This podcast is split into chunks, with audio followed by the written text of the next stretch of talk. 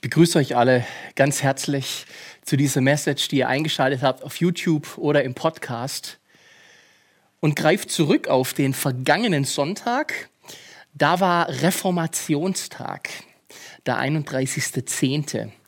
Und ich möchte heute über Reformatio sprechen.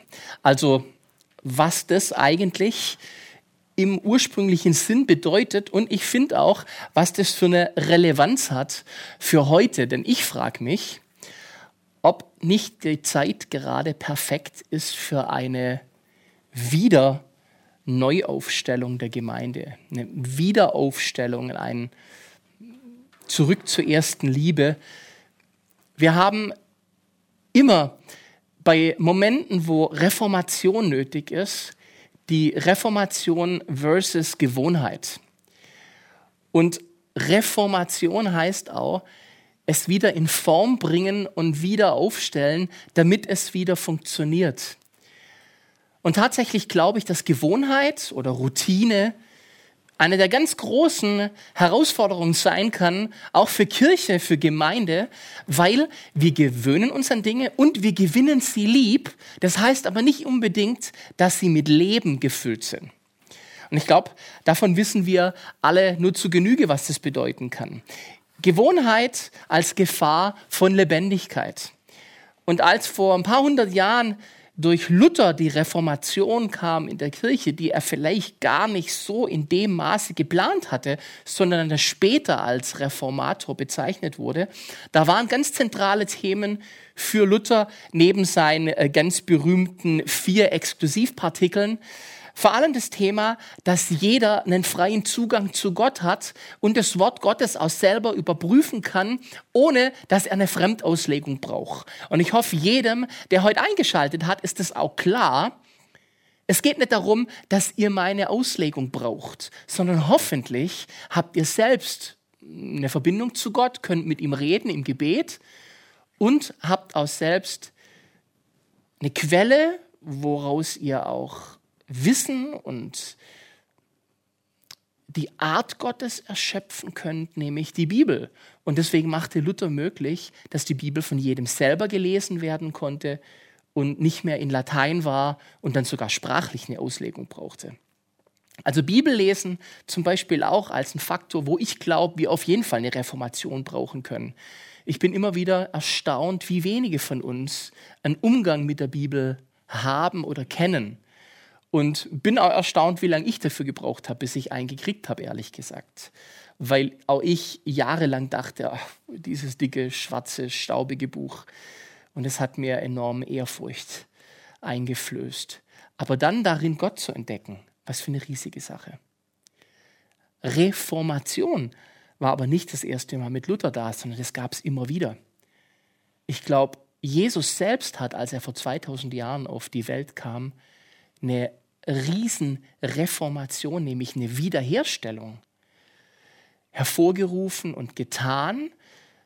Vor allem die Wiederherstellung der Beziehung zwischen Gott und dem Menschen. Und wir kennen alle dieses berühmte Bild, wo Adam seinen Finger ausstreckt und Gott entgegenstreckt. Ja, Gott war da bei den Menschen. Das war der Ursprung. Das ist das, was wir im Garten Eden lesen. Und dann kam ein Bruch rein und Jesus stellt wieder her. Das wäre nochmal eine separate Predigt mal durchs ganze Alte Testament durchzugehen und den großen Heilsplan Gottes anzuschauen, bis dann Jesus gekommen ist und das Ding wiederhergestellt hat. Und dann mit einem ganz wichtigen Faktor, und zwar, dass Jesus sich herausnimmt in die Gewohnheit der Religion hinein. Also Jesus hat sich herausgesucht, in ein ganz streng religiöses Umfeld zu gehen, wo die Form enorm wichtig war. Und jetzt kommt Jesus und nennt urplötzlich entgegen anscheinend aller Ehrfurcht Gott Vater.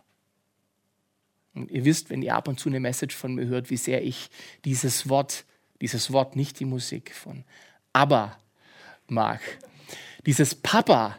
Und Jesus bringt es und sagt plötzlich im Gebet, Papa. Das muss damals eine Revolution gewesen sein, definitiv eine Reformation, vielleicht sogar ein Affront.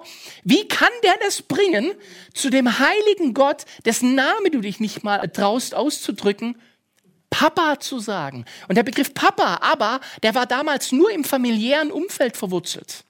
Also den gab es nicht im Gebet. Jesus bricht es ins Gebet runter. Und wenn wir uns so eine markante Form wie die Religion angucken, und die war in dieser Zeit so, und wir wissen, mit wem Jesus Stress hatte, nämlich zu denen, zu denen er die Reform brachte, nämlich indem er gesagt hat, Form überhaupt ist euch wichtiger geworden als die Beziehung zu Gott. Und das ist das, was wieder neu aufgestellt werden muss. Wir Menschen haben eine Angewohnheit, und das sollten wir vorsichtig sein, auch nicht zu arrogant zu verurteilen zu sein. Auch nicht gegenüber denen, die es in der Bibel nicht auf die Reihe kriegen. Wir haben eine Angewohnheit, wenn wir mal eine Form kapiert haben, uns in diese Form zu verlieben wir Deutschen, wir haben Normen für alles. Die Welt, die lacht ja schon drüber, was wir Normen haben. Deswegen passt bei uns auch alles Mögliche sicher zusammen, weil wir es genormt haben. Wir haben DIN-Normen. Jeder von uns weiß, ein normales Blatt hat DIN A4. In Amerika hat ein normales Schreibblatt eine andere Größe. Ist nicht die DIN A4-Norm. Wir normen alles. Und wir fangen an, den Glauben zu normen. Wenn ich das tue, dann passiert das. Und ehrlich, das ist ein Problem weil Gott einfach oft anders ist. Ich mag die Promo für diese Serie The Chosen, wo er einfach mit dem Wort anders arbeitet, weil ich glaube, eine Begegnung mit Gott, eine Begegnung mit Jesus ist oft überraschend und erfreulich. Anders. Die religiösen Führer damals haben für sich empfunden gar nicht anders als den Status quo zu verteidigen. Da kommt Jesus plötzlich und wirft alles um, übrigens dann teilweise auch im wahrsten Sinne des Wortes. Das war ein richtiger Affront, als er in den Tempel ging, entsetzt ist über das, was da geschieht und alles umwirft, also physisch. Wow, das ist richtig krass und wir lesen dann in der Bibel öfters. Ich habe gerade die Evangelien nochmal durchgelesen und bin erstaunt, ich habe es jetzt für euch nicht nachgezählt, aber es passiert oft, und sie beratschlagten, wie sie Jesus umbringen könnten. Immer wieder, weil er so eine Gefahr war. Jetzt zieht euch das mal rein. Der Sohn Gottes, Gott selbst wird Mensch und weil die Menschen die Form so lieben, erkennen sie ihn nicht. Ehrlich Leute, das macht in mir auch, ja, es weckt eine Demut, eine, Ehrfurcht, eine Besorgtheit darum, wo verlieben wir uns in Formen. So sehr, dass wir manchmal den Formator nicht mehr sehen, den Formgeber nicht mehr sehen. Denn wisst ihr, wenn wir an Formen denken, bald ist ja auch wieder Weihnachten, da haben wir diese schönen Ausstecherformen, die drücken wir in den Teig rein und dann kommt das raus, was die Form vorgibt die Form sollte nicht die Religion sein, sondern Gott gibt die Form vor. Das heißt, wir müssen immer wieder nach Gott gucken und nicht nach unseren Förmchen, die wir gebaut haben. Das Opfer war damals ganz, ganz stark ritualisiert. Wie bringe ich wieder Reinheit auf mich, damit ich wert bin, zu Gott zu kommen? Eine Sache, an der wir Menschen unfassbar knabbern. Wenn wir erkennen, dass wir was falsch gemacht haben. Und das ist übrigens schon ein großer Segen. Wenn du erkennst, dass du etwas falsch gemacht hast, wenn du erkennst, ich krieg's nicht auf die Reihe, dann ist das schon der erste Schritt. Das Problem ist nur, wenn du an dem Punkt hängen bleibst und sagst, ich bin nicht wert. Dann hast du das Problem wie damals der sogenannte verlorene Sohn, der vor sich als Mantra hinspricht. Ich bin nicht wert, dass ich dein Sohn heiße.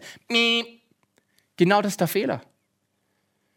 Denn Jesus sagt, doch, du bist es wert, weil ich dich reinmache. Und das ist der Trick des Glaubens. Nicht, dass du es auf die Reihe bringst. Das ist gar keine Überraschung, dass du das nicht schaffst, sondern dass Gott es hinbringt. Und da kommt Jesus natürlich jetzt auch rein und wirft diese ganze Opfergeschichte um, indem er sagt, ihr müsst nicht mehr für euch selbst immer regelmäßig zu Opfern kommen mit Tieren, sondern ich mache das ein für alle Mal. Und weil die Menschen damals schon, auch im Alten Testament, so eine Liebe zur Form gefunden haben, zum Opfer, finden wir in der Bibel mehrere Passagen, ob im Jesaja, im Amos, im Hosea, wo Gott sagt, ich habe eure Opfer satt. Ich habe sie dicke. Manchmal auch, und da müssen wir vielleicht auch einen Bezug auf uns nehmen, ich habe euren Gottesdienst dicke. Ich habe genug davon. Ist ein Ort, wo vielleicht eine Reform notwendig ist. Reformatio. Was ist denn ein Gottesdienst, den Gott wirklich mag? Da finden wir eine Passage im Römerbrief, die das ganz markant ausdrückt. Römer 12, Vers 1 und 2 ist die perfekte Beschreibung. Ich ermahne euch nun, Brüder, schreibt Paulus, durch die Erbarmungen Gottes eure Leiber darzustellen als ein lebendiges, heiliges, Gott wohlgefälliges Opfer, was euer vernünftiger Gottesdienst ist. Das ist der Gottesdienst.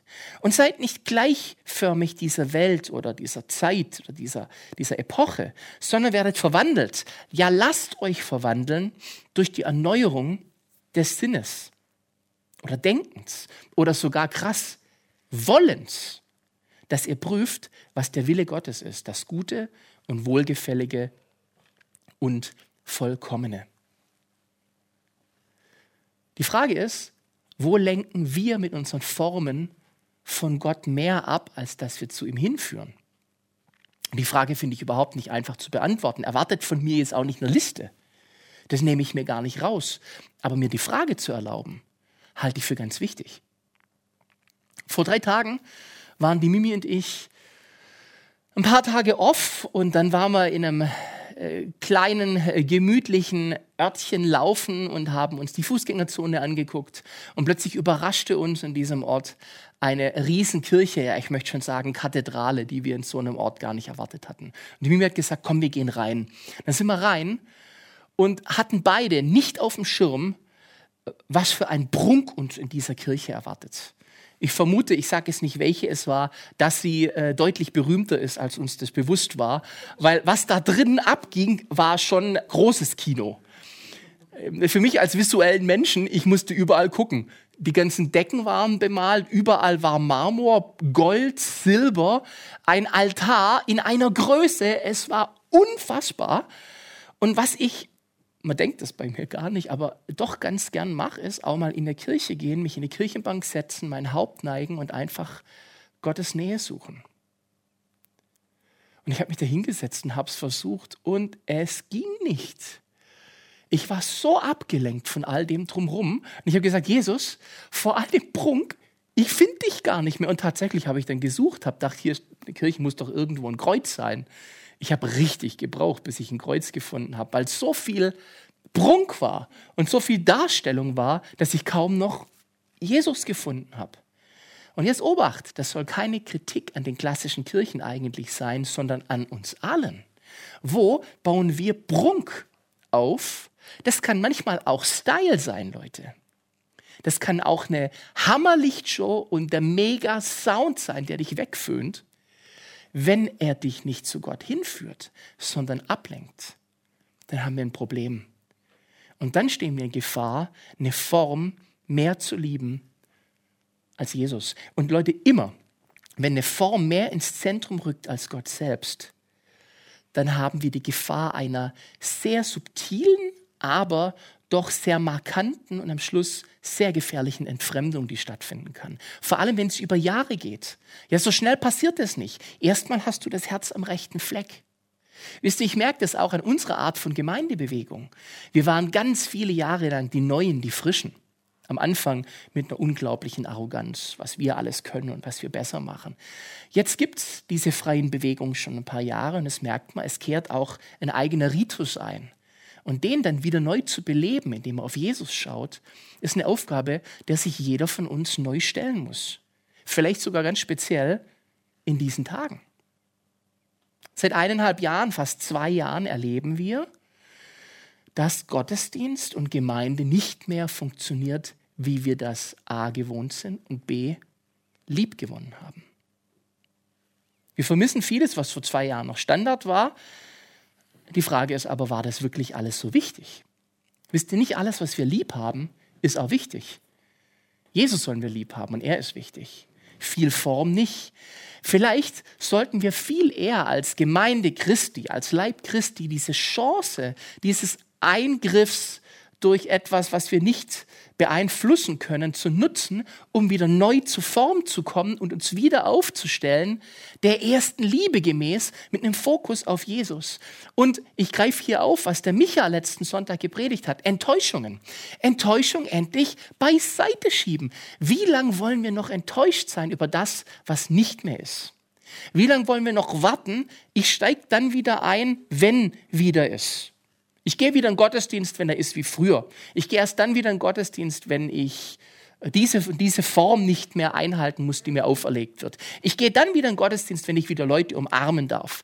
Ist das der Grund für Gottesdienst? Ich gehe dann wieder in Gottesdienst, wenn sich der und der und der bei mir meldet.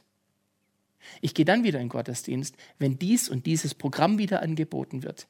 Ich gehe dann in Gottesdienst, wenn dieses Bedürfnis von mir befriedigt worden ist. Dann gehe ich wieder in Gottesdienst. Nicht, dass ich es nicht verstehen würde, aber ich bin besorgt. Wisst ihr, ich wünsche mir Gemeinde, die sich neu aufstellt, die nicht danach fragt, wann guckt XY nach mir, sondern wo Menschen sind, die sagen, ich entscheide mich nach XY zu gucken. Das ist Mündigkeit. Ich strebe äh, nach einer Gemeinde, wo wir aufeinandertreffen als Menschen, die einen Lebensstil der Heiligung anstreben. Das heißt, veränderungsbereit sind entsprechend dem, was Gott als Aufgabe, als nächsten Step für mich sieht. Ich weiß nicht, wie es euch geht, aber Gott sagt relativ oft zu mir Dinge, an denen er mit mir arbeiten möchte und auch muss.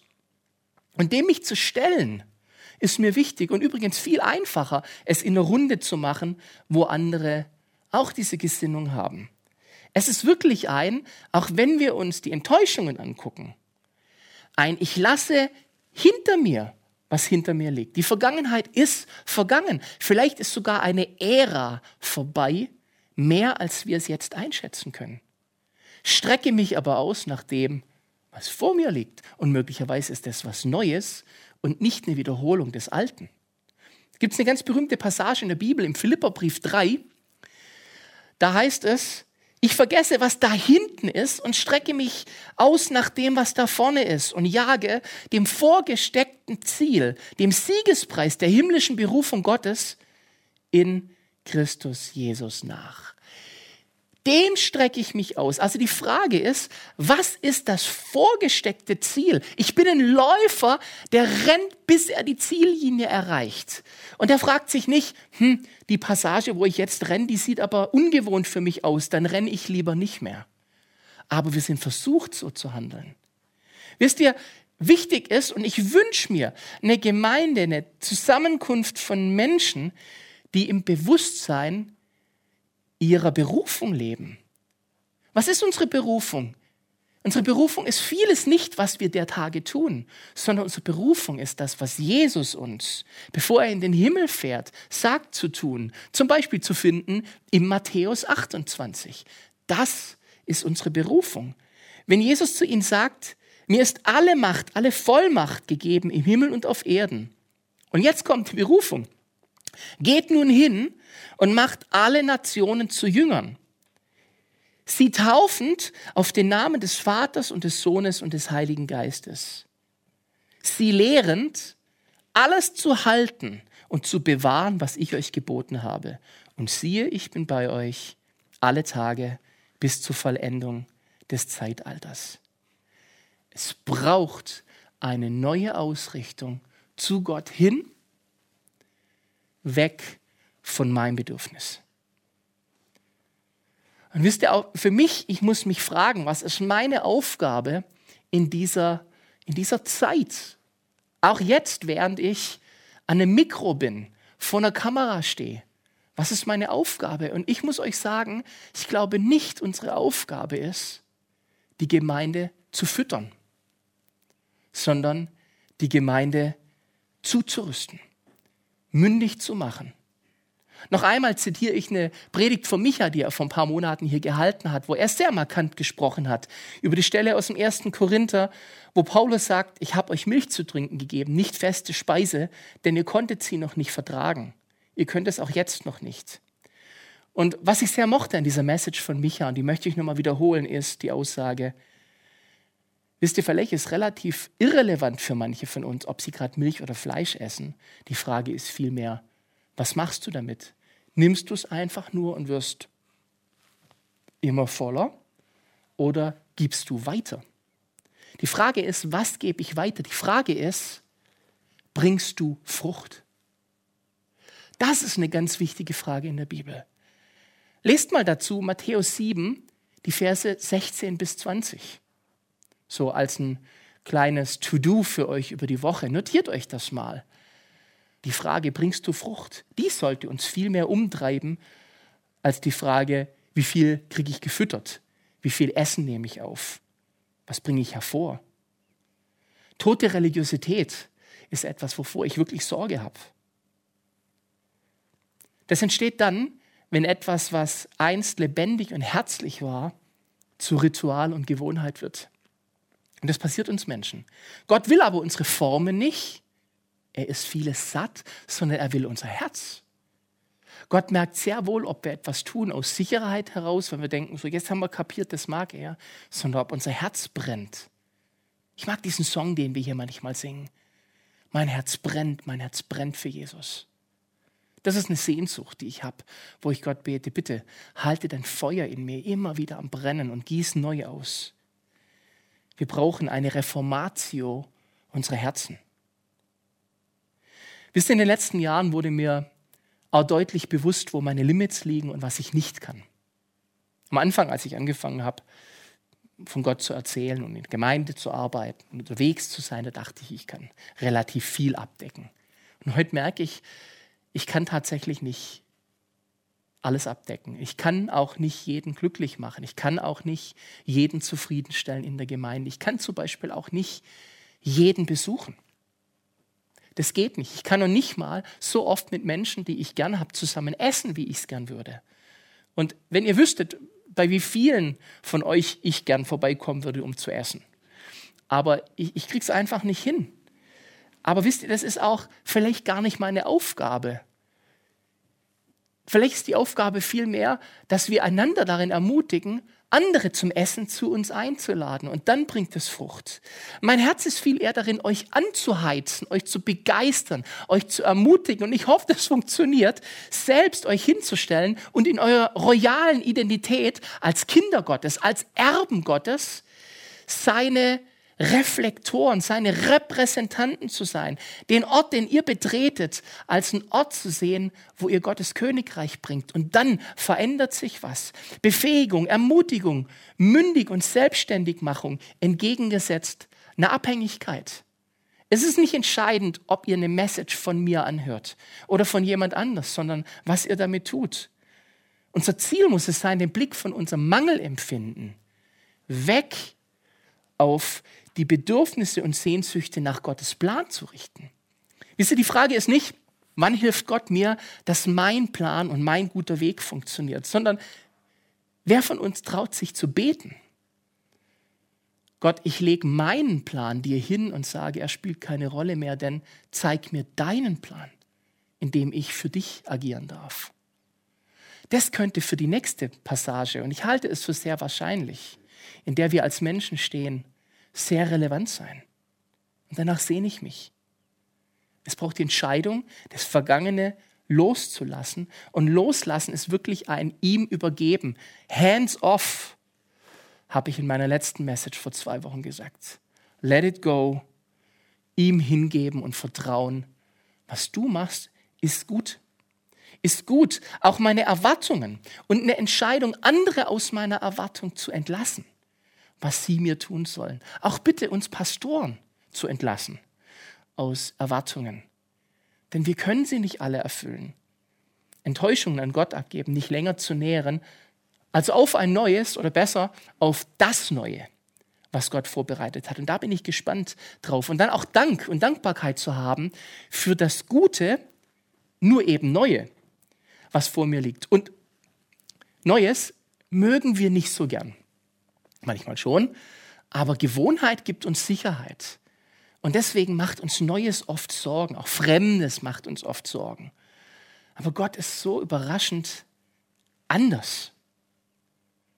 Und dieses zu entdecken wieder, indem wir unsere Augen aufmachen, uns neu aufrichten und neu ausrichten und wieder beweglich werden aus einer Bequemlichkeit und Trägheit. Wisst ihr, diese Zeit gerade, die hat uns so, oh, so träge gemacht.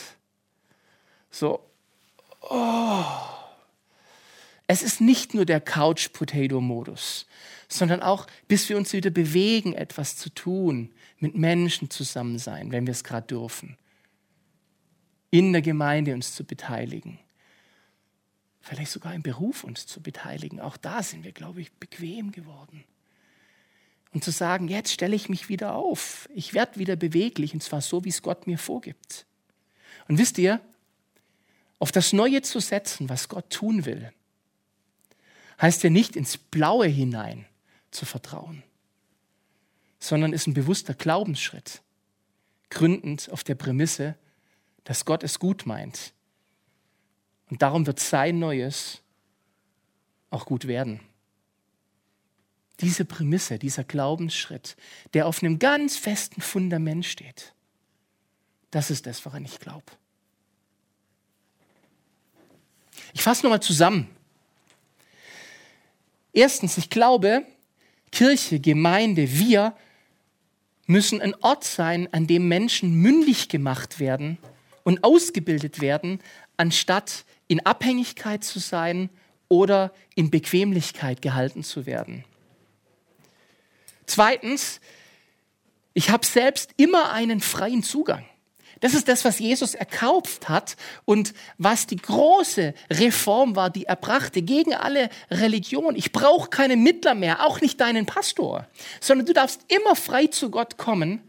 Ich glaube an das Priestertum aller Heiligen. Ich glaube daran, wir alle sind Könige. Wir alle sind Priester. Drittens, es geht nicht um die Frage, habe ich einen Ort, wo ich betreut werde, sondern um wo kann ich selbst treu weitergeben, was mir geschenkt worden ist. Viertens, eine Form darf nie über Jesus im Zentrum stehen. Das bestätigen wir schnell. Vielleicht nickst du jetzt gerade auch oder rufst ein lautes Yeah, während ich das sage, aber wird spätestens dann kitzelig, wenn uns liebgewonnene Abläufe ins Wanken geraten. Ich stelle mir die Frage fünftens, welche Tische würde Jesus wohl bei uns umwerfen? Ich weiß es nicht. Aber ich habe Sehnsucht danach, nach Gottes Willen nach seinem Herzen zu suchen. Und dass wir Gemeinde leben, entsprechend dem, was wir von ihm empfangen und dass uns das wichtiger ist als die Form. Sechstens, festhalten am Status quo und nachtrauern von dem, was wir verloren haben.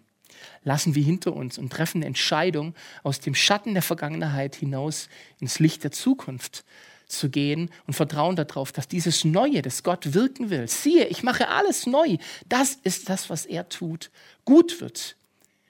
Und da treten wir rein und fragen, wo unser Part da drin ist. Und siebtens, apropos Part, unser Auftrag ist nicht, Trefft euch abgesondert und genießt die Abgeschiedenheit als Tankstelle, wo ihr euch gegenseitig nähern könnt, sondern unser Auftrag ist, zieht aus und gebt weiter und habt Frucht. Reformatio. Das heißt Neuaufstellung. Das heißt irgendwie auch Erneuerung, eine Wiederausrichtung. Wieder, wisst ihr, wie wie es eigentlich gedacht war. Ganz neu und definitiv ist es ein Back to the Roots, ein Zurück zu ihm. Und ich hoffe und sehne mich danach, dass Gott es in unseren Herzen wirkt und in uns das Wollen und dann auch das Vollbringen wirkt, wie er es in seinem Wort versprochen hat. Lasst uns die Entscheidung treffen beweglich zu sein.